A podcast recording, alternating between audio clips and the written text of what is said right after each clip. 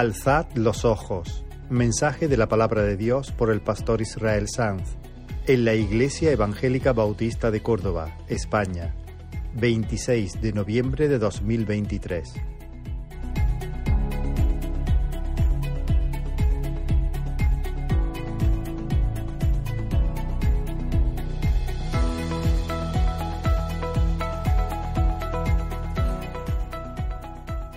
Muy bien, gloria al Señor.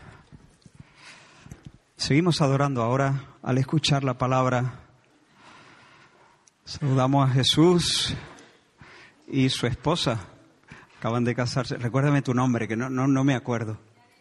Janelli. Pues bienvenida y bueno, felicidades. Felicidades. Luego tendremos ocasión de, de saludarle.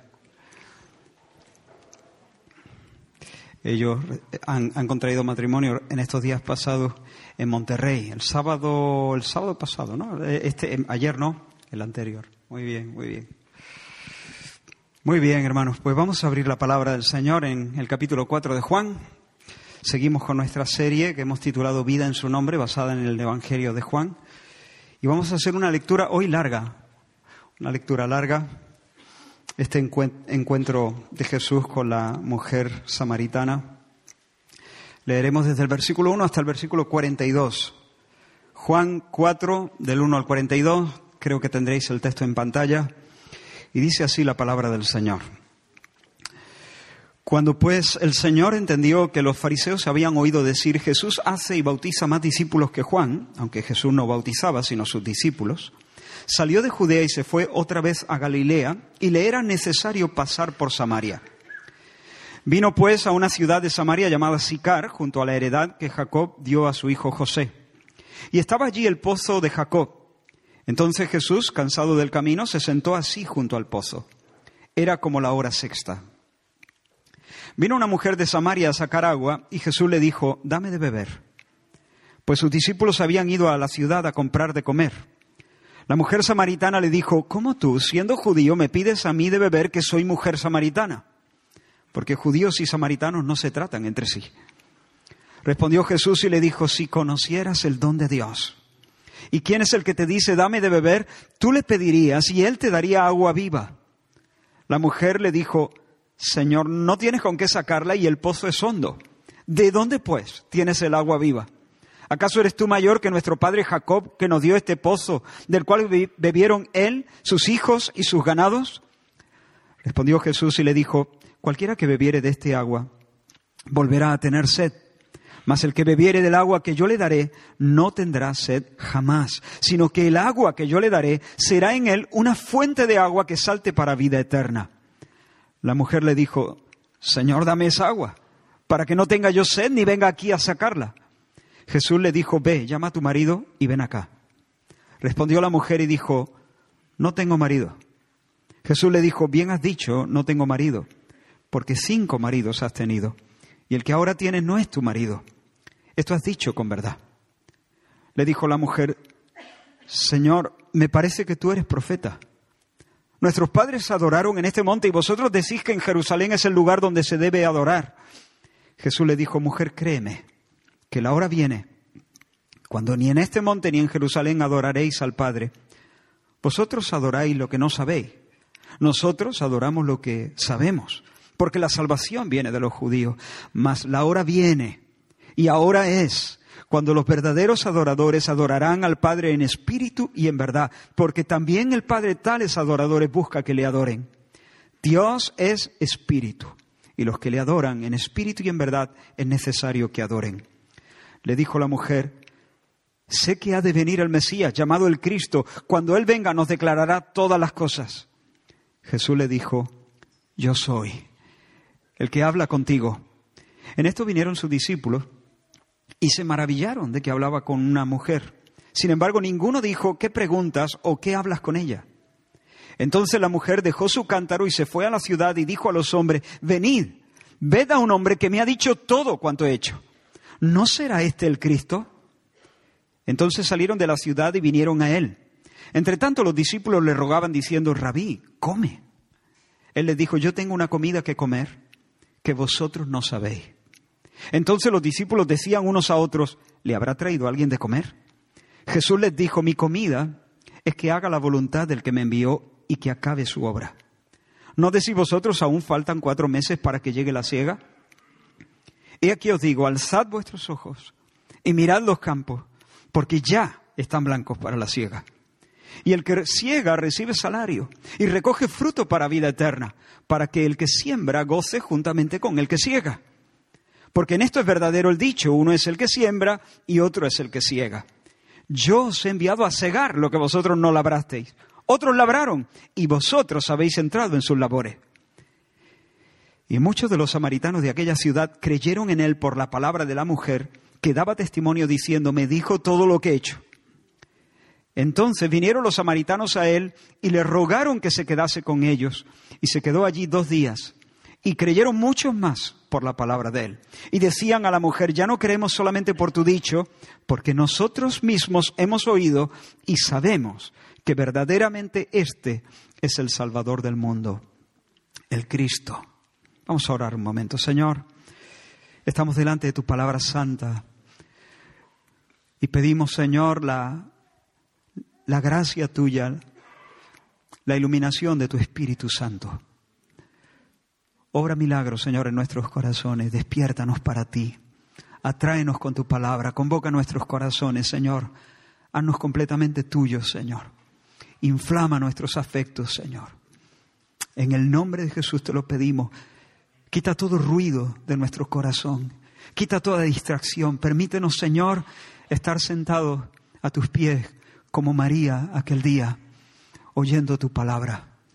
En el nombre de Jesús. Amén.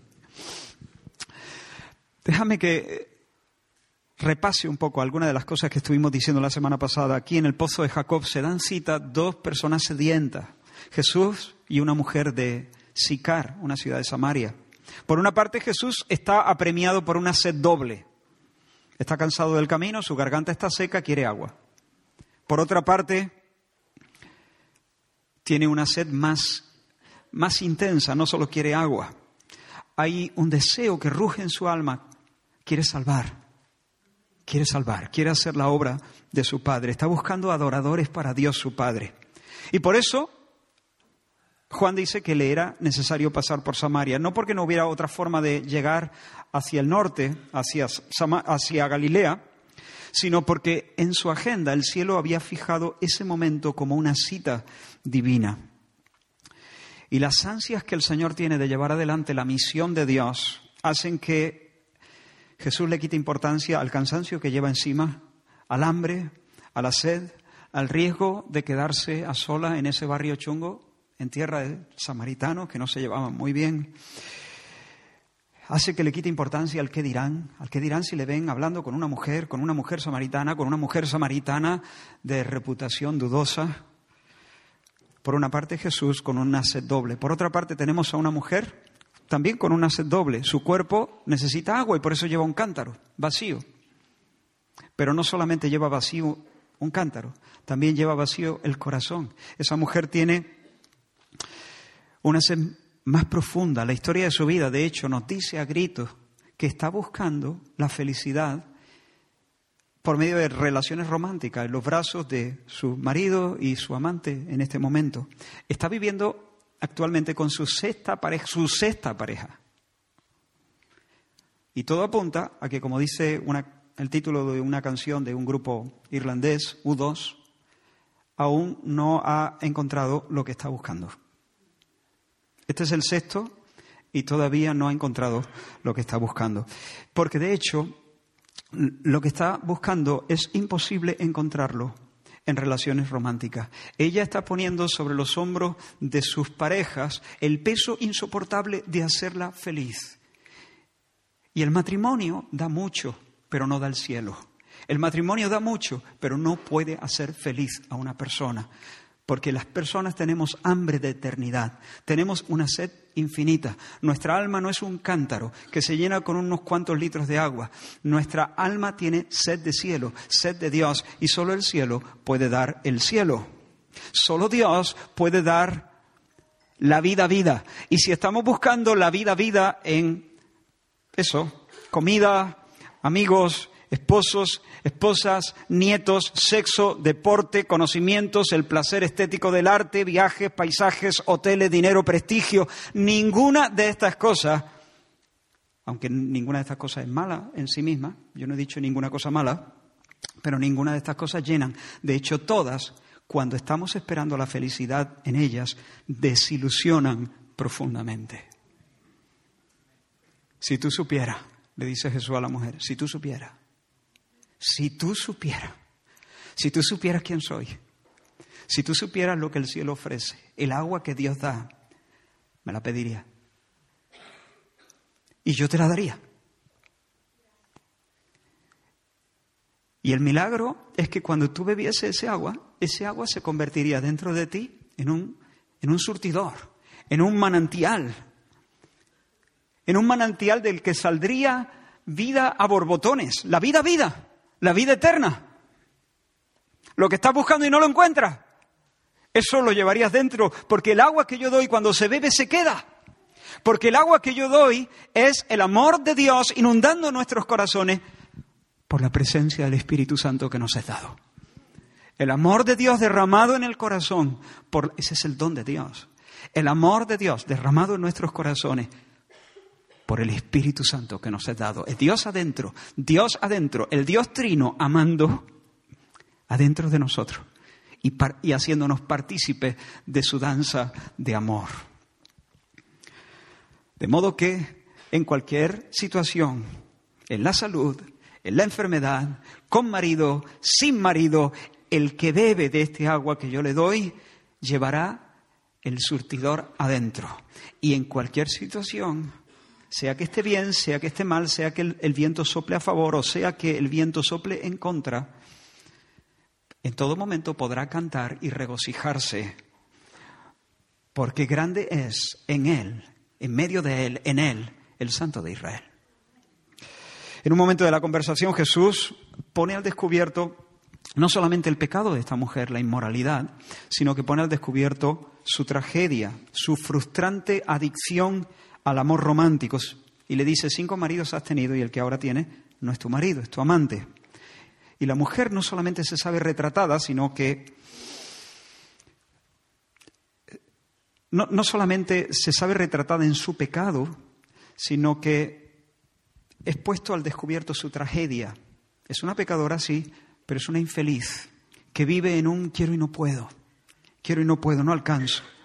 Y la mujer sabe que está delante de alguien que la conoce, que, conoce los pliegues de su alma. Y entonces pensando que Jesús es un profeta, pregunta, bueno, ¿y cuál es la religión verdadera? ¿Quién tiene razón? ¿Tienen razón los judíos? ¿Tienen razón los samaritanos? ¿Dónde podemos encontrar a Dios? ¿En qué montaña tenemos que adorar a Dios? ¿Cómo funcionan esto? No me encajan algunas piezas del rompecabezas. Vale, tengo que ponerme a cuentas con Dios, pero ¿a dónde voy? ¿A dónde voy? Voy a este monte, voy a aquel monte. Jesús le dice, mira, Dios se ha revelado de una manera singular por medio de sus tratos con el pueblo judío.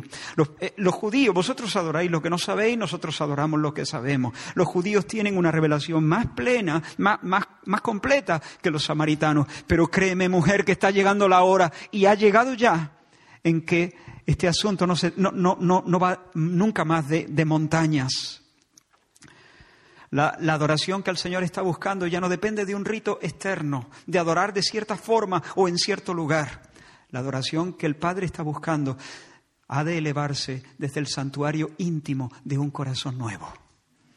Tiene que ser en espíritu, una, una adoración íntima y tiene que ser en verdad no conforme a nuestras intuiciones, no conforme a nuestras tradiciones, no conforme a nuestros caprichos, no conforme a yo pienso que Dios es. No, no, en verdad como Dios ha revelado, conforme a lo que Dios ha dicho acerca de sí mismo. Y entonces cuando la mujer escucha estas palabras, le dice, bueno, sí, yo sé que algún día comprenderemos todas estas cosas de manera cabal, porque estamos a la espera de que venga el Cristo. Y cuando el Cristo venga, entonces Él nos declarará todas las cosas. Y en este momento Jesús que dice, por primera vez en público Jesús se identifica a sí mismo como el Mesías esperado. Yo soy el que habla contigo, soy yo, soy yo, yo soy el que todo lo aclara, yo soy el alba, yo soy el que hace que amanezca en el mundo. Y dice la escritura que en esto vinieron sus discípulos y la mujer dejó su cántaro junto al pozo y fue, supongo que a paso ligero, a la ciudad de Sicar para decirle a los hombres, venid, ved a alguien que me ha dicho todo lo que he hecho. ¿Acaso no será este el Cristo? Y en los minutos que tenemos por delante, hermanos, quiero mostraros cuatro fotografías, cuatro. Dos las voy a mostrar de una manera muy rápida.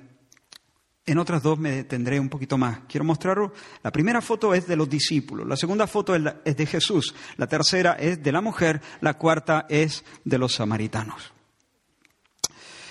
Cuando los doce llegan al pozo, dice la escritura que se extrañan, se sorprenden de que esté hablando con una mujer. La escena era chocante. La escena llamaba la atención, porque según un dicho rabínico, claro, para nosotros, nosotros decimos, bueno, ¿y dónde, dónde está lo chocante? Que Jesús hable con una mujer en un lugar público, en un pozo. ¿Dónde está lo raro ahí? Pero hermanos, necesitamos conocer un poco la cultura de aquel tiempo. Un dicho rabínico decía así, leo literalmente, un hombre no estará a solas con una mujer en una posada, ni siquiera con su hermana o su hija, debido a lo que la gente pudiera pensar. Un hombre, sigue diciendo, no hablará a una mujer en la calle, ni siquiera con su propia esposa, y sobre todo con otra mujer, por lo que la gente pudiera pensar. Entonces, ahora sí, ¿no? Ahora sí, cuando ellos ven a lo lejos a Jesús en tierra de Sicar, en, en, Samaria, hablando con una mujer en un lugar público, un rabino como su maestro, esa escena chirriaba, hacía ruido, era anormal. Y ellos sabían que Jesús no era un alborotador. Jesús no iba por ahí eh, llamando la, atención innecesariamente. Los discípulos tendrían que haber intuido que si su maestro estaba rompiendo las convenciones sociales, por algo sería. Algo importante se tiene que traer entre manos. Algo tiene que estar pasando. Eso no va dándole patada a las convenciones sociales. De hecho, se extrañaron. Si Jesús hubiese estado haciendo eso todos los días, a estas alturas ya no estarían extrañados, pero se extrañaron. Jesús no hacía eso todos los días. Sin embargo, hermanos, a pesar de que esta estampa de Jesús hablando con la mujer los ha descuadrado, ninguno de ellos, nos dice Juan, se para a preguntar qué está pasando. Ninguno de ellos le dice a la mujer que está preguntando, ninguno de ellos le dice a Jesús eh, qué es lo que está enseñando, ninguno de ellos se detiene a pensar cuál es la partitura que el cielo está tocando.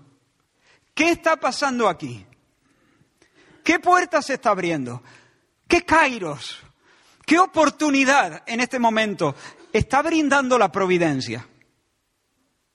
Ellos llegan, se extrañan, y pasan página. Sacan su kebab de cordero de la bolsa, de la talega, que habían ido a comprar comida a Sicar, y se dijeron a comer, se ha dicho. ¿Los tiene? Y con la boca llena, me lo imagino con la boca llena, a nuestros hermanos, maestro, come. Maestro, come. Y, no, lo estoy ridiculizando, ¿no? Eh, de hecho, nuestro, nuestro, nuestro texto dice que le rogaban, le rogaban, le instaban a que comiera. Y supongo que si tuvieron que rogarle es porque Jesús no solamente no se abalanzó sobre la comida, sino que tal vez la puso a un lado o con un gesto dijo no, o, tal vez dijo eh, gracias eh, muchachos, pero ahora más tarde, luego, ahora no. Y me imagino allí a, los discípulos en plan abuela, rabí, tienes que comer, ¿no? El cuerpo también tiene, tiene su necesidad, hay que darle lo que, lo que necesita, si no se nos acaban las pilas. El camino ha sido largo, está en reserva, maestro, por favor, come, come algo. Hermano, yo estaba pensando cuando, cuando leía esto y meditaba en este pasaje, ay Pedro, ay Natanael, ay Mateo, ay Juan, si hubiese estado en, guardia, en guardia, espiritualmente atentos, habríais captado las señales de que algo importante estaba pasando. Primero, Jesús hablando a solas con una mujer, qué raro. Ahora Jesús, que está cansado y que está hambriento, posponiendo el, el almuerzo. ¿Por qué? ¿Por qué? Si ellos hubieran tenido un espíritu vigilante, hubieran dicho un momento, aquí está pasando algo. Y por supuesto, hermano, que está pasando algo. Por supuesto que está pasando algo. Está a punto de estallar un avivamiento en la ciudad de Sicar. Está, eh, está a punto de producirse la conversión de una multitud de samaritanos. Claro que está pasando algo. El Espíritu se está moviendo sobre ese lugar. Y mientras ellos almuerzan, la mujer está hablando de Cristo a los hombres de la ciudad. Y los samaritanos están acogiendo el testimonio de la mujer y creyéndola. Y los samaritanos se disponen a salir en tropel hacia, hacia el pozo. Decenas de familias están a punto de ser conmovidas, cambiadas. Los cielos están abiertos sobre ese lugar. El poder de Dios está presente para salvar. El Espíritu de Dios se está moviendo sobre esa zona como se movió antaño sobre la faz de las aguas. ¿Y los discípulos qué hacen? ¿Los ve? Masticando va Ajenos al chaparrón espiritual que se avecina. A esta foto yo la llamo la empanada de los discípulos. Y para colmo, hermano, Jesús no solamente pospone el bocata, sino que les dice a ellos que Él tiene otra comida. Yo tengo otra comida que comer. No, no, come pan porque va a comer otra cosa, tiene, tiene otro alimento. Y ellos, en lugar de acordarse Ah, bueno, eh, reconozco que esto a lo mejor es, para nota, pero si hubiesen estado alerta, quizás se hubiesen acordado otra comida que comer, no va a comer pan, porque no solo de pan vive el hombre, sino de, de lo que sale de la boca de Dios vive el hombre, de lo que Dios da como palabra vivificante y de lo que Dios se encarga. El hacer la voluntad de Dios alimenta al hombre también. El vivir en dependencia de Dios y en obediencia al Señor. En lugar de acordarse de Deuteronomio 8.3, ellos cavilan entre sí y se preguntan uno a otro, ¿le habrá traído alguien? ¿Le habrá traído? Para ellos en ese momento el hombre o se alimenta de pan o se alimenta de pan. No están viendo. Y hermano, me gustaría decir que soy mejor que estos discípulos. Me gustaría poder decir, hermano, a mí esto no me pasa. Me gustaría decir que yo no me empano como ellos, pero no estaría diciendo la verdad.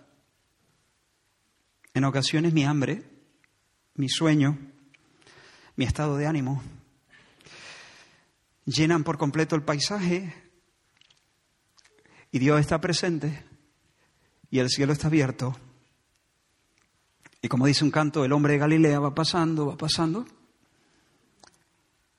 Y yo estoy empanado. No me percato, sencillamente no me percato. Y en un momento de gloria soy capaz de vivir de manera intrascendente. ¿Acaso no te pasa a ti también? Tenemos que decirle, Señor, ten misericordia de nosotros, ten misericordia, sana nuestra alma miope. Señor, no me permitas perderme tus jugadas. No me permitas perderme lo que tú estás haciendo por estar comiéndome el bocadillo. Señor, hazme, consciente de, de los movimientos, de las mociones de tu espíritu. Señor, ayúdame. Y el Señor describe la torta que tienen sus discípulos, ¿no? Citando un dicho. Dice, ¿no decís vosotros, aún faltan cuatro meses para que llegue la ciega? ¿No decís vosotros, aún faltan cuatro meses para que llegue la ciega? Algunos sugieren que los discípulos en algún momento del día habían mirado los campos y habían dicho, todavía faltan cuatro meses para que llegue la ciega. Eso, si eso hubiese sido así, estamos en el tiempo de la siembra, porque más o menos entre la siembra y la ciega en aquellos lugares había un periodo de más o menos cuatro meses. Pero yo creo que lo que está pasando es otra cosa. La métrica de la frase y la manera en que Jesús la encabeza sugieren que Jesús no, no está diciendo algo que ha ocurrido un momento antes, un comentario trivial que los discípulos han hecho acerca de los campos. Más bien Jesús está citando un refrán. No decís vosotros, no soléis decir, no se suele decir, no se suele decir, todavía quedan cuatro meses para la cosecha. Hermanos, en España tenemos un refrán que viene a decir lo mismo. No por mucho madrugar, amanece más temprano. El sol y la tierra se mueven a su ritmo. Yo no puedo adelantar el amanecer saliendo antes de la cama. Puedo salir de la cama a la hora que yo quiera. Amanecerá cuando toque, cuando tenga que amanecer.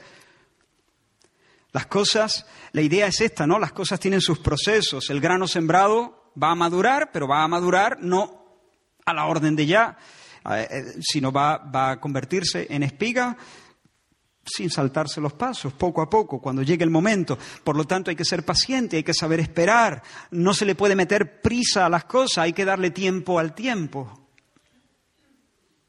Entonces, lo que Jesús les está diciendo a los discípulos es, no decís vosotros, no hay prisa. No decís vosotros, no por mucho madrugar, amanece más temprano. Pues chicos, os ha pillado el toro. Sí hay prisa. Salid de la cama porque ya ha amanecido. Soltad el bocata, hombre, porque los campos están blancos para la siega. Si hay prisa, levanta la cara. Mira los campos, abrid los ojos, mirad las espigas, ya están blancas para la siega, están maduras. La cosecha es hoy, la cosecha es ya, la cosecha es ahora mismo. Lo que Jesús viene a decirles, si es ese refrán, no, no decís vosotros, pues los tiempos espirituales se han comprimido. Y si no os ponéis las pilas, os vais a perder la fiesta. Os vais a perder la fiesta. ¿Y qué fiesta? Pues la fiesta de la cosecha. En la mayoría de las culturas, la fiesta de la cosecha, ya sea la cosecha del cereal o la vendimia de la uva, es uno de los momentos más especiales del año, ¿no? Los pueblos tienen esas festividades, ¿no? La fiesta de la cosecha, la fiesta de la vendimia. Es un tiempo de alegría, un tiempo en el que se celebra la prosperidad, la abundancia, el fruto de, los sudores. Mirad lo que Jesús les, está diciendo a ellos. Muchachos, despabilad. Sacudíos la torta que lleváis, sacudíos el despiste, porque tenéis delante de vosotros una puerta abierta, tenéis un momentazo, un momentazo que el cielo os está brindando. Dios os da la oportunidad de participar en la tarea de recoger fruto para vida eterna. Yo me imagino en esos momentos, mientras Jesús está hablando con sus discípulos, los hombres de Sicar ya empiezan a salir de la ciudad rumbo al pozo, que estará como a un kilómetro más o menos. En ocho, nueve, diez minutos, once minutos, estarán llegando allí. Y Jesús sigue hablando con sus discípulos y les dice, aquí sí es oportuno el dicho uno es el que siembra y otro es el que ciega. A uno les toca la tarea dura de remover la tierra, de despedregar la tierra, de abrir los surcos, de enterrar la semilla. Otros tienen el gozo de, levantar la cosecha. Esto es, esto es generalmente es más apetecible. Eh, la Biblia dice que la siembra es más dura. Irá andando y llorando el que lleva la preciosa semilla la cosecha es más agradable. ¿Por qué? Porque, bueno, ir a un campo que está preñado de fruto, que está lleno de espigas, aunque también requiere trabajo, pero es mucho más satisfactorio, ¿no? Volverá, volverá cantando, trayendo sus gavillas. Hay que ir para enterrar la semilla con mucho esfuerzo, con lágrimas, porque uno no sabe si finalmente tienes que poner en esperanza ese grano allí, todavía no ves nada, es invierno, eh, depende de un montón de factores, plagas, lluvias, eh, que no haya ningún enemigo que le meta fuego al campo. Pero ahora no, ahora el tiempo de la cosecha también vamos a sudar, pero amigo, el campo está, está cuajado de fruto y lo, lo, recogemos y lo metemos en el granero. Pues muchacho, espabila. Se te está dando la oportunidad de levantar la cosecha. Se te está dando la oportunidad de descender a un campo cuajado de fruto de recoger lo que otros plantaron, os toca recolectar, a vosotros os ha tocado en un sentido la, una parte, la parte agradable, la más agradable, recoger el fruto de las agonías de otros. ¿Y quiénes son esos otros que plantaron? Bueno, Jesús no lo dice en este pasaje, pero podemos pensar en Moisés. Los samaritanos leían el, Pentateuco, los libros de Moisés. Podemos pensar en Juan el Bautista, que había tenido un ministerio de impacto en toda esa zona también. Podemos pensar en Jesús mismo, que acaba de plantar la palabra en el corazón de esa mujer. Podemos pensar en la mujer que, hace, que hasta hace unos minutos o que en esos momentos todavía está hablando a sus vecinos. Ellos han realizado la siembra. Lo cierto, hermanos, es que los doce, los discípulos, mientras se comen su, su bocadillo, están siendo convidados a hacer historia, a participar en una tarea de repercusiones eternas. Imagínate un momento esta escena. Es la final de la Copa del Mundo. Tú eres el tercer portero del equipo. No has tenido un solo minuto en todo el campeonato. Pero debido a un virus que ha afectado al equipo, a la mitad de la plantilla, el entrenador no tiene más remedio que ponerte a ti. Y encima, como tiene, tiene el portero, el portero no, no, ha sido afectado eh, por el virus, pero todos los delanteros se le han caído de la lista. Por lo tanto, a ti, el tercer portero del equipo, te tiene que meter en la delantera, en una demarcación completamente diferente. Y aunque tú estás ahí jugando, poniendo todo tu empeño, se nota a leguas que eres portero. Minuto 89. El marcador refleja el 0 a 0 inicial. La estrella de tu equipo recibe el balón de espalda a la portería, hace un control orientado y de esa manera se quita de encima a su defensor, encara el arco rival, se va de un defensa con una finta, salva la entrada de un segundo defensa y con un toque sutil mete el balón entre las piernas del último defensa y se queda de cara al portero. El portero corre hacia él para achicarle el espacio y se inventa un pase y te deja solo a ti delante de la portería. ¿Estamos? hay, hay, que empujarla. Hay, que, toca empujarla. es sencillamente acomodar el cuerpo, estirar la pierna, golpear la pelota y marcar el gol. Toca empujarla, no comerse el bocadillo. ¿Entiendes? Si marca, saldrás a hombro.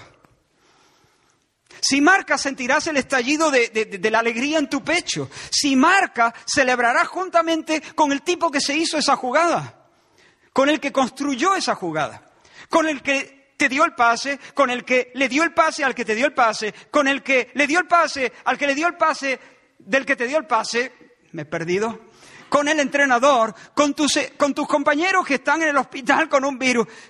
Todos celebraréis juntos. Ahora es historia. Uno es el que centra, otro es el que marca, el que remata pero ambos se regocijan juntos. Eso es lo que Jesús les está diciendo. Hay uno que siembra, hay otro que, que, que, recoge, pero ambos se regocijan juntos.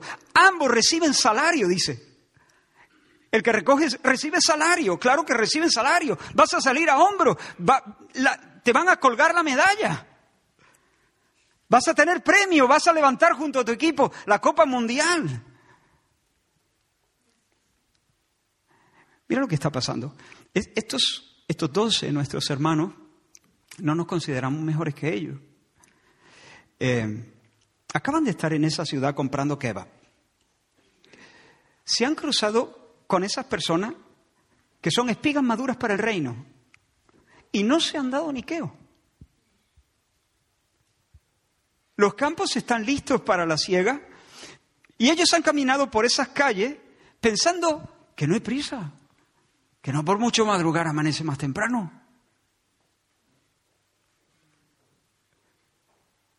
Que no por mucho madrugar amanece más temprano. Eso es verdad, pero no se aplica aquí. Fíjate que Jesús cuando les dice el segundo refrán, uno es el que siembra. En esto es verdad el dicho. O sea, aquí sí pega, aquí sí vamos a echar mano de un refrán. Pero el refrán que vosotros soléis decir y que es el refrán que describe vuestra empanada, no se aplica aquí porque ahora el rey, el Mesías, ha venido y los tiempos espirituales se comprimen. Y como dijo eh, el profeta Amós, el que ara alcanzará, ¿cómo, cómo es? El que ara al, al que siembra, ¿no? Se comprimen las etapas espirituales. Muchachos, estáis en un día de avivamiento, estáis al borde de un chaparrón de bendiciones que va a caer, una tormenta se está gestando por encima de vuestra cabeza, espabilate o te pierdes la fiesta. Si hay prisa, si hay prisa. El pase ya te lo han dado, te viene la pelota. En este momento, recuerda, minuto 89, la final de la Copa del Mundo. La jugada del tipo ha sido un escándalo. Te pasa la pelota, el portero lo ha salvado el otro, tú lo que tienes es que empujarla con lo que sea, menos con la mano.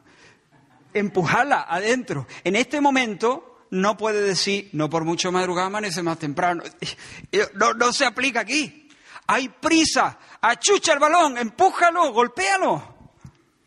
Porque si no remata ahora, si dejas que el balón pase por delante de ti sin empujarlo a portería, la oportunidad habrá pasado. Yo os he enviado a rematar, dice Jesús. Lo voy a poner usando el ejemplo. Yo os he enviado a rematar. Yo os he enviado a marcar el gol. Yo os he enviado a cegar con gozo lo que otros sembraron con lágrimas.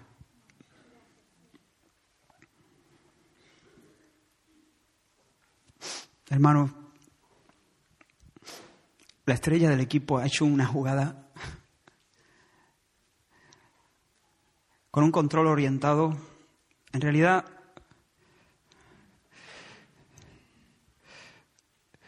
su jugada fue muy imprevista para muchos. La realizó sobre la cumbre del, del Gólgota, en la cruz del Calvario. Jesús es ese sembrador que se sembró a sí mismo como un grano, como el grano de trigo. Se entregó a la muerte. Sembró con lágrimas. Sembró con lágrimas. Con mucho esfuerzo. Se hizo esa jugada y se fue de todo. Y ahora te hace partícipe de la cosecha, de la siembra que él hizo con su, con su propia vida. El Señor lo podría hacer solo. El Señor lo podría. El, Señor no, necesita que tú achuches el pase. Él en un último movimiento podía haber marcado también el gol. Pero ¿cómo es Dios? ¿Cómo es Dios? Es como esos padres, ¿no? Cuando juegan con sus niños chiquitos y juegan con otros y entonces ellos hacen la jugada, pero no marcan el gol. Dejan que el último toque lo de su hijo y el niño tenga la alegría de participar en la victoria. El Señor hace eso, pero nos deja la bola ahí para que nosotros la achuchemos, para que seamos segadores con salario, para que participemos de su victoria, para que nos fundamos en un abrazo con Moisés, con Juan el Bautista, con los apóstoles y sobre todo con Jesús que se sembró a sí mismo, como he dicho, muriendo en la cruz como muere el grano de trigo enterrado en el surco. Segunda fotografía, y vamos a ir ahora un poquito más rápido. Miremos ahora a Jesús. ¿Por qué no se come su kebab mientras la mujer, me pregunto, me pregunto, mientras la mujer va, es un kilómetro, pongamos que va a paso ligero, pero por, mucho, por mucha prisa que, se dé, mientras va a la ciudad, habla con, con los hombres de la ciudad, que eso le llevaría, regresa con todos hacia el pozo. Por lo menos yo calculo que menos de 45 minutos es imposible hacer todas esas cosas. Porque no creo que se pusiera la puerta de la ciudad y con un megáfono llamase a todos. Tendría que moverse un poco, tendría que, explicar, tendrían que pedirle explicaciones, se tendría que organizar un grupo, tendrían que salir hacia arriba. Más, aunque lo hubieran hecho en media hora, ¿qué digo yo? Porque no se come en media hora el Señor su bocata. Mientras, mientras se puede comer su bocadillo, ¿no? ¿Por qué aparca el almuerzo? Cuando tiene tiempo de sobra, sobre todo si come como alguno, tiene tiempo de sobra para echarse algo al estómago. Hermano, estoy convencido de que su gesto, su gesto es profundamente significativo. Ese gesto es una expresión de la posición y de la convicción de su alma. Es una forma de decir sin palabras, Dios es primero. Dios es primero. Primero sus cosas, primero su agenda. Esta es una manera de decir no solamente que Dios es primero, sino que la, la misión es urgente. Sí, le hubiese dado tiempo a comerse su bocadillo, pero no lo hace porque quiere comunicar algo. quiere comunicar que, la, que Dios es primero, que la misión es urgente, que no hay tiempo que perder, que todo lo demás es secundario y todo lo demás debe ser postergado. ¿Recuerdas cuando el, el viejo Abraham, Abraham, el patriarca, siendo ya muy anciano, pidió a un criado, a su criado de confianza, Eliezer, que le jurase que no tomaría para su hijo Isaac una mujer de entre las cananeas, sino que tomaría una mujer de su clan y, le hizo jurar que iba a ir a Mesopotamia y iba a buscar allí entre el clan de él, entre sus familiares, entre su familia extendida y traer de allí a una chica. Eliezer le dijo, bueno, ¿y si la chica no quiere venir? Si la chica no quiere venir, tú serás libre de tu juramento. Pero eso sí, no me lleve a Isaac para allá. Isaac aquí, porque esta es la tierra que Dios nos ha dado. Es ella la que tiene que venir. Entonces Eliezer emprende la marcha y llega a la región de Mesopotamia. Y mira, no te pierdas este detalle. Se sienta junto a un pozo. A las afueras de la ciudad de Nacor. Y entonces ora de esta manera. Oh Jehová, Dios de mi Señor Abraham, Dame hoy el tener un buen encuentro. Haz misericordia con mi Señor Abraham. He aquí yo estoy junto a, una fuente de agua. Sea pues que la doncella a quien yo dijere, dame de beber. Bueno, lo dice de esta manera, baja tu cántaro para que yo beba. La mujer a la que yo le diga, baja tu cántaro para que yo beba, y ella respondiere, bebe, y también daré beber de beber a tus camellos, que sea esta la que tú nos has destinado para tu siervo Isaac. Y dice la escritura que aconteció que antes que él acabase de hablar, he aquí Rebeca, que por cierto era de la familia de Abraham, del clan de Abraham, porque era nieta, creo, de, de Nacor, hermano de Abraham, salía con su cántaro sobre el hombro. Y dice la escritura que era muy hermosa y virgen, soltera, hermosa, y descendió a la fuente, llenó su cántaro y dice la escritura, se iba, y se iba. Entonces el criado corrió hacia ella y le dijo, te ruego que me des a beber un poco de agua de tu cántaro. Ella respondió, bebe, Señor mío. Y cuando acabó de darle de beber, dijo, también para tus camellos sacaré agua. Bonito, ¿verdad?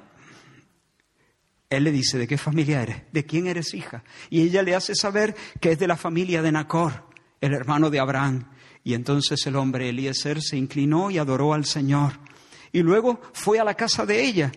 Y allí le, recibió Labán. Y Labán desató los camellos y le dio paja y forraje y agua para, para él y para todos los que venían con él.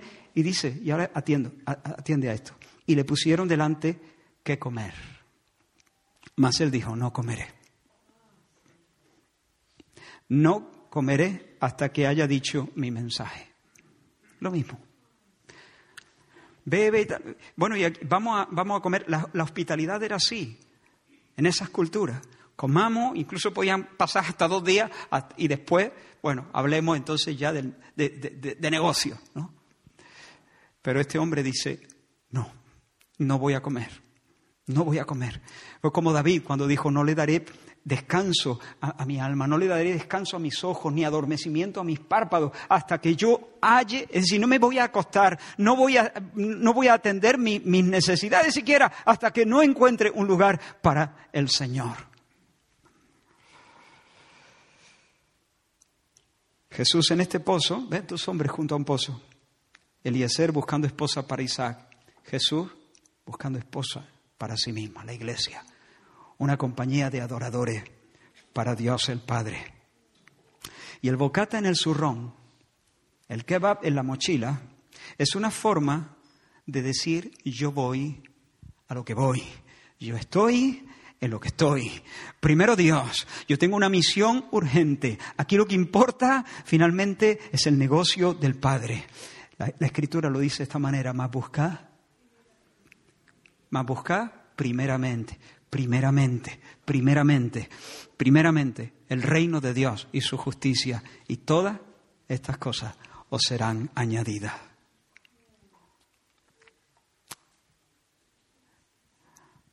La empanada de los discípulos, pero el instinto de Jesús, el celo de Jesús, la pasión de Jesús, la concentración de Jesús, la escala de valores bien, bien ordenada de Jesús. Que el Señor nos ayude. Que el Señor nos ayude. Por cierto, hay un grupo de jóvenes que en este último tiempo he sabido que están ayunando regularmente, aparcando el kebab. Eh, algunos lo hacen mediodía, otros lo hacen tres cuartas partes del día, no sé si alguno lo hace el día entero, regularmente, cada cierto tiempo. Si esa es la manera de decir Dios primero y luego lo demás, el Señor os va a bendecir. Si esa es la manera de, de comunicar sin palabra, en base al ruido de vuestras tripas, que las cosas del Señor tienen preeminencia y prioridad, Dios os va a bendecir. Entre otras cosas, Él va a añadir un montón de bendiciones, porque todas estas cosas os serán añadidas. ¿Y qué eso cunda? ¿No? ¿Quién se apunta? Podemos, podemos seguir el ejemplo de ello. Creo que otra semana, alguna semana, ¿cómo, cómo lo hacéis? Una semana es una vigilia, seis, ¿no? Como lo que hicimos en la semana de oración, ¿no? Una semana eh, escogen un día para hacer una vigilia. A la semana siguiente escogen un día para hacer un ayuno. A la semana siguiente no, sé exactamente cómo va todo. Pero podemos hablar con ellos, que nos cuenten cómo lo están haciendo. Y podemos, pues, eh, animarnos con eso, imitarles, apuntarnos, subirnos al carro. Es un buen carro. Miremos un momentito a la samaritana. Tercera foto. La samaritana mírala regresando a la aldea, supongo que al trote, ¿no? Es una mujer enamorada. Acaba de conocer al séptimo hombre.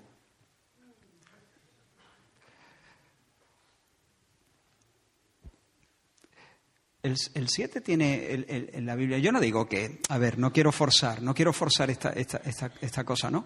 Pero es el séptimo hombre y generalmente el siete es algo redondo, es algo completo, es algo cerrado, eh, pleno. Acabo de conocer al verdadero esposo, el esposo bueno, el esposo que sí satisface realmente, el hombre definitivo del que los hijos de Coré cantaron en el Salmo 45, eres el más hermoso de los hijos de los hombres, la gracia se derramó en tus labios, por tanto Dios te ha bendecido para siempre, has amado la justicia y aborrecido la maldad, te ungió Dios con óleo de alegría que a tus compañeros, mirra, aloe y casia exhalan todos tus vestidos. Él es Jesús, el esposo definitivo, el buen esposo, el esposo con mayúscula. Es una mujer enamorada. Pausa la, escena. Descendiendo al trote hacia la ciudad de Sicar, con el alma que se le va, con el corazón que se le va a salir de la emoción que siente. Esa, esa estampa nos muestra cuál es la clave para vencer todas las adicciones. Esa es. Esa es la estampa. E, esa, estampa nos muestra cuál es la clave para vencer eh, los tirones del pecado, la esclavitud del pecado. El pecado nunca se va a vencer convenciéndonos de la fealdad del pecado. El pecado siempre se vence llenándonos de una pasión que sea más grande.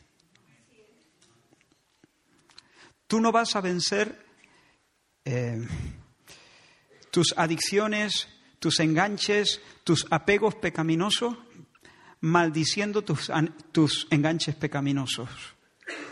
Tú no los vas a poder vencer mostrando la vanidad de esas cosas. Tú no los vas a, a, poder vencer pensando en las consecuencias que esas cosas podrían acarrearte en un futuro, a medio, a largo plazo. Algunas cosas sí, pero si las puedes vencer de esa manera es porque no te tenían bien enganchado. Pero cuando realmente hay un apego idolátrico del corazón y hay un enganche profundo, la única forma de salir, de vencer, es abrirte a un amor mucho más potente que te atropelle, que te arrolle. El, el predicador, teólogo, creo que político también, escocés, Thomas Chalmers lo llamó el poder expulsivo de un nuevo afecto. El poder expulsivo de un nuevo afecto. cuando un nuevo amor, un nuevo afecto, unas nuevas ansias, una nueva pasión se apodera de ti, entonces ya no tienes necesidad de acudir a las cosas a las que antes acudías para saciar tu corazón. Esta mujer ya no va a necesitar estar con su amante. ¿Por qué? Porque tiene el corazón que le rebosa. Se ha enamorado de Jesús.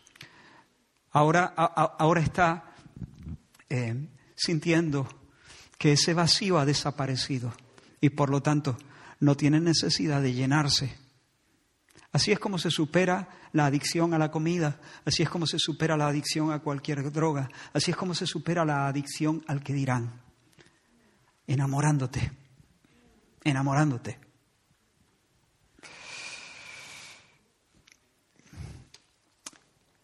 Pero una pregunta, ¿por qué deja el, cántaro junto al pozo? ¿No ha ido a buscar agua? ¿Por qué se, por qué se deja atrás la vasija? Vuelvo a decir, eh, no puede, vale, va, a dar el mensaje, pero oye, he venido por agua, esto está a un kilómetro. Me llegó el agua y le digo a, a, mis vecinos lo que, lo que acabo de descubrir. Hermano, estoy convencido de que no fue un descuido. Esta mujer tenía que compartir cuanto antes la buena noticia. No había ni un segundo que perder. Y el cántaro, cuando va vacío, estorba. Cuando va lleno, estorba más. Y ella quería volar, volar sobre los caminos hacia Sicar. Y si e-, ella llevaba consigo el agua, no iba a poder llevar con prontitud el agua. ¿Entiende el juego de palabras? Si ella llevaba el H2O, consigo, en, la vasija, no iba a poder llevar esa otra agua que estaba empezando a borbotear, eh, a saltar para vida eterna en sus entrañas. No iba a poder comunicar todo eso. La iba llevar la vasija, iba a retrasar la hora en que sus vecinos pudieran probar el don de Dios. Así que el cántaro abandonado junto al pozo, ¿ves esa imagen? El cántaro junto al pozo significa lo mismo que el ayuno de Jesús. Es una declaración de que Dios es primero, sus cosas son primero, primero el reino, primero lo primero. Pues ella no dijo, bueno, cuando regrese con el agua informaré a mis vecinos. No, ella dijo, cuando informe a mis vecinos ya volveré a por el agua. Le acaba de dar vuelta a, a la escala de valores de su vida. ¿Por qué? Porque el Padre está buscando adoradores. Primero el reino, primero lo que el Padre está buscando. Como dijo Elías a la viuda de Sarepta, creo que fue, hazme a mí primero. Hazme a mí primero. Dios nos dice eso, ama a mí primero, pero no por tener un deseo egoísta. Dios quiere que tú empujes el balón, Dios quiere que tú también salgas a hombros, Dios quiere que tú participes de la fiesta de la cosecha, pero no como un convidado de piedra, sino como alguien que recogió las gavillas y con alegría participa. Ama a mí primero, ama a mí primero y te vas a enterar. Y te vas a enterar de la alegría que tengo reservada para ti. Hermanos, Hacen falta personas que, habiendo conocido el don de Dios, posterguen su sueño. Hacen falta personas que tomen decisiones, decisiones muy prácticas, decir, yo podría ganar más dinero, pero voy a ganar menos, porque no, voy a dedicar parte de mi tiempo a cosas que el Señor me está pidiendo. Hacen falta personas que dejen su cántaro junto al pozo Necesitamos hombres que disipulen a otros hombres, pero para eso van a tener que desmantelar por lo menos una parte de su horario. Tienen que desenredarse de, muchas cosas porque no les queda tiempo para hacer eso. Y necesitamos gente que revise su agenda, que rehaga su agenda,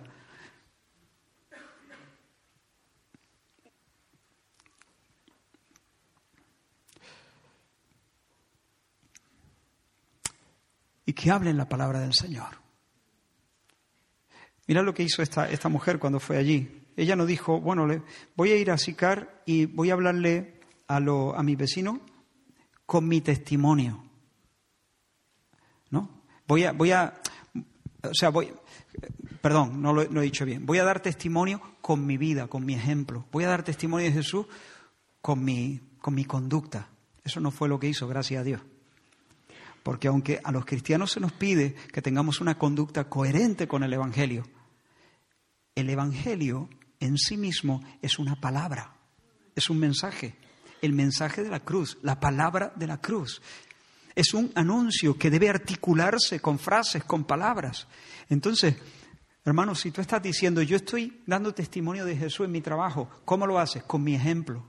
No, hermano, con tu ejemplo tú adornas la doctrina en todo caso, pero el testimonio se da con las palabras, diciendo, hablando de Jesús, hablando del hecho de la cruz, del Cristo crucificado y resucitado. Por lo tanto, necesitamos personas que como la samaritana aparquen el cántaro y puedan abrazar el llamamiento de Dios para servir a esta generación y llevar el agua que ya brota, que ya está fluyendo dentro de ti, llevarla a otros y ofrecerles a otros el don de Dios. Y por último, os muestro rápidamente la foto de los samaritanos. Llega la samaritana y llega la mujer y les dice, en el pozo de Jacob hay un hombre que acaba de decirme todo lo que he hecho acaba de hacerme una radiografía y ya, ¿no será este el Cristo? Ahora, cuando la mujer dice, no será este el Cristo, yo entiendo que la mujer no es que dude, la mujer ya se ha convertido, la mujer ya está enamorada, como he dicho, la mujer ya está, ya está, ha creído la palabra del Señor y ya está experimentando los ríos dentro de ella. Lo que yo creo que la mujer está haciendo es presentándole los datos y dejando que los hombres unan los puntos y saquen sus propias conclusiones. ¿Por qué? Porque generalmente la función de, un profeta, se sabía, un profeta era alguien llamado por Dios, capacitado por Dios para transmitir a su generación la voz de Dios, el mensaje de Dios, el así dice el Señor. Pero para los tiempos de Jesús, la gente creía que los profetas tenían un conocimiento especial sobre las personas. Por ejemplo, cuando Jesús está en casa del fariseo Simón, se le acerca una mujer, dice la escritura, que era pecadora, y comienza a ungir sus pies, a regarlos con sus lágrimas, ungirlos con un perfume, secarlos con sus cabellos, besar los pies de Jesús. Y Simón el fariseo, que está allí, que es el anfitrión, dice, si este hombre fuera profeta, si fuera profeta, sabría quién es esta mujer, sabría que es pecadora, sabría. Ese era el concepto. Los profetas ven, tienen mirada, a rayo X, ven entre los tienen ese discernimiento, ¿no? Cuando la mujer le dice a ellos, este tiene mirada a rayo X, este me ha dicho todo, todo lo que he hecho, lo que está diciendo es profeta. El asunto es que los samaritanos, para los samaritanos solamente había un profeta después de Moisés. Ellos, como dije la semana pasada, solamente tenían el Pentateuco. Y después de Moisés, ellos estaban esperando no a un profeta, sino al profeta. El profeta con mayúscula, el profeta anunciado en Deuteronomio 18 por el mismo Moisés o por Dios a través de Moisés. Profeta de medio de ti, de tus hermanos como yo, te levantará el Señor tu Dios y a él oiréis. Los samaritanos sabían, el profeta que vendría después de Moisés sería el profeta definitivo, el gran profeta, el Cristo, el Mesías de Dios, a quien todos deberían escuchar. Lo que hace la mujer es decir, me ha dicho todo lo que he hecho,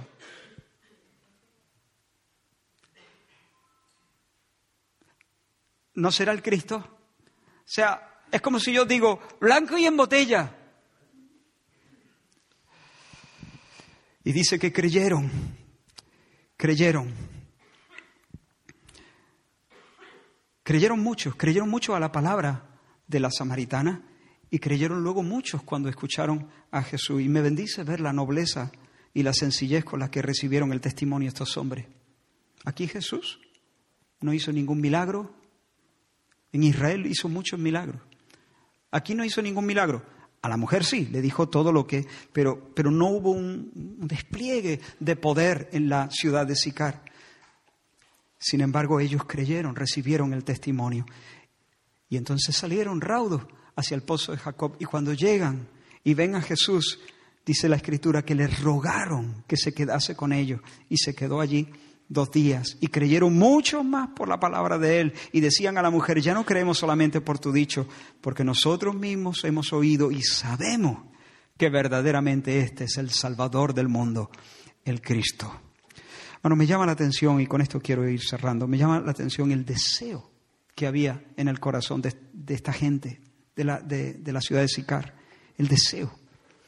Quédate, quédate, quédate con nosotros, quédate. Quédate, no te vayas.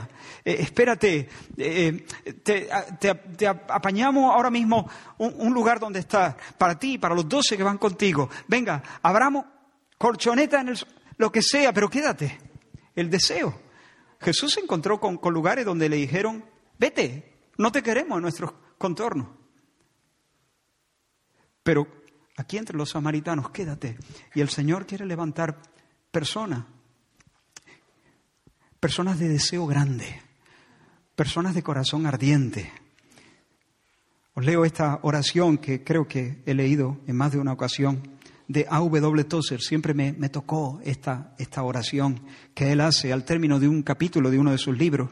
Dice, oh Dios, he probado tus bondades y al tiempo que me han satisfecho, me han dejado sediento de más.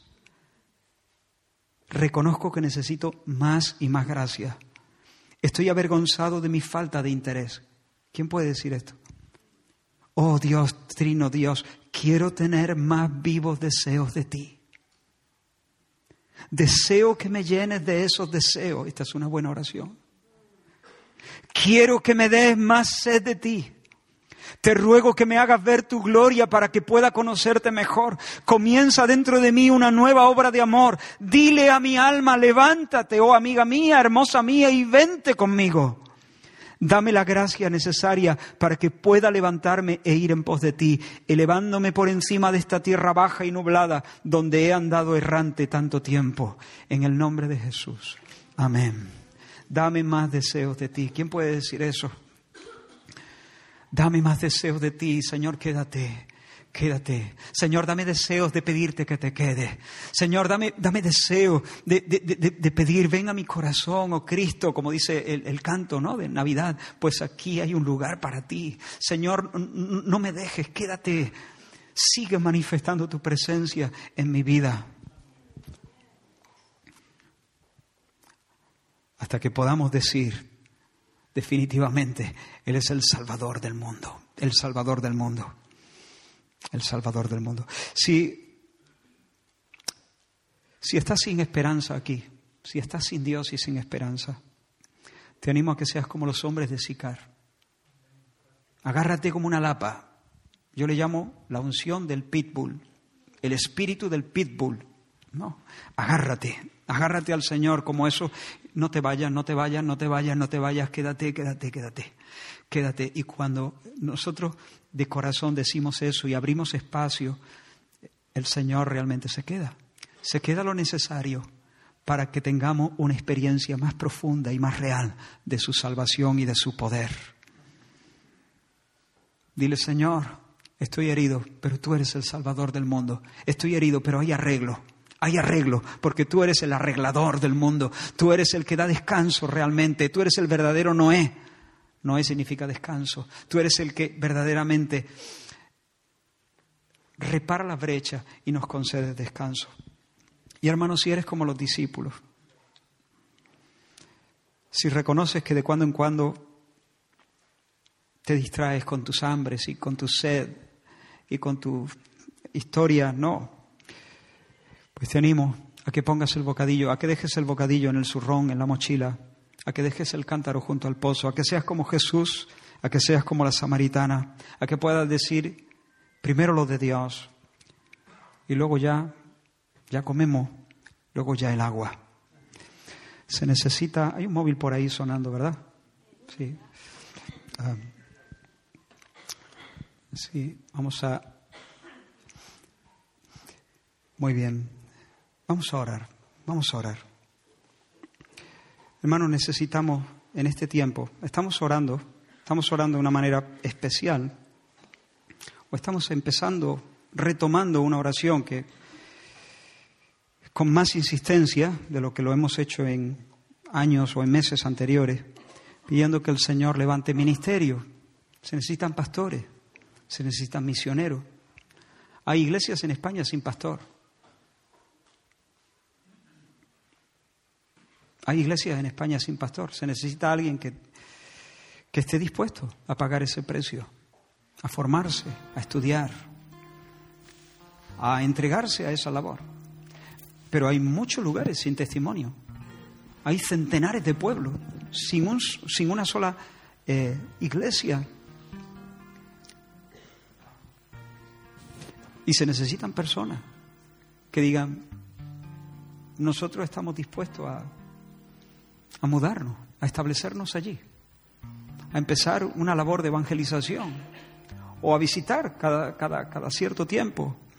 Eh, hay naciones completamente cerradas al Evangelio, donde predicar el Evangelio puede costar la vida, pero, pero hay que ir, habrá que ir, alguien tendrá que morir. Eh, se necesitan mártires también en esta hora. Cuando digo mártires, testigos, pero testigos que vayan a pecho descubierto. Hay que ir. Y el Señor, el Señor nos, nos está llamando como iglesia a que podamos recoger esta palabra y preguntar en oración, Señor, ¿qué dices tú de mi agenda? ¿Qué dices tú de mis sueños? ¿Qué dices tú de mis prioridades? ¿Qué dices tú? ¿Tienes algo que decirme? Yo te animo a que en esta semana, en estos días que están por delante, partes un tiempo para revisar cómo estás con respecto a este asunto. Porque tal vez el Señor te diga, hijo, te amo, hija, te amo, pero, oye, de cuando en cuando no pasa nada si posterga el bocadillo y deja el cántaro en él. Es que no hay manera de moverte hasta que no te has comido tu bocata y hasta que no has llevado el agua a la casa. Quiero más de ti. Quiero más de ti. El Señor quiere levantar personas, hombres, mujeres, con un corazón eh, deseoso de hacer proezas en Dios, pero proeza. En Dios, pero heroicidades. No queremos ser una iglesia que cante el canto del grillo. Queremos ser una iglesia que entone la banda sonora de Braveheart, por, por lo menos. Amén. Vamos a orar. Señor, gracias.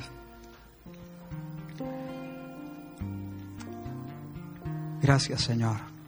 Perdónanos, Señor, porque demasiadas veces nos identificamos con esa estampa de los discípulos, ajenos a la gloria, ajenos a los tiempos, ajenos a los movimientos de tu espíritu, ajenos a la fiesta a la que nos invita, golpeando, recogiendo la cosecha que tú sembraste. Señor, ayúdanos a comprender una vez más la gloria de tu victoria en el Calvario y que eso nos anime para descender al valle a recoger los despojos. Despierta vocaciones en este tiempo. Oramos, Señor, por las nuevas generaciones. Oramos, Señor, que tú los levantes, Dios mío, como soldados, completamente consagrados, en ese mismo tono en que tú rehusaste el almuerzo. Gente concentrada que mira en línea recta y que puede decir mi comida es hacer la voluntad de mi Padre. Señor, danos hijos de esa de ese corazón. Danos hijos de corazón valiente. Danos hijos decididos que pongan primero el reino y tus cosas, Señor. Danos, Señor, mayores, abuelos, padres y madres, Señor. Dios mío, que continuamente estén dejando, aparcando otras cosas para hablar, para dar testimonio de tu gracia, para compartir el don de Dios. En el nombre de Jesús. Amén. Amén. Vamos a alabar al Señor.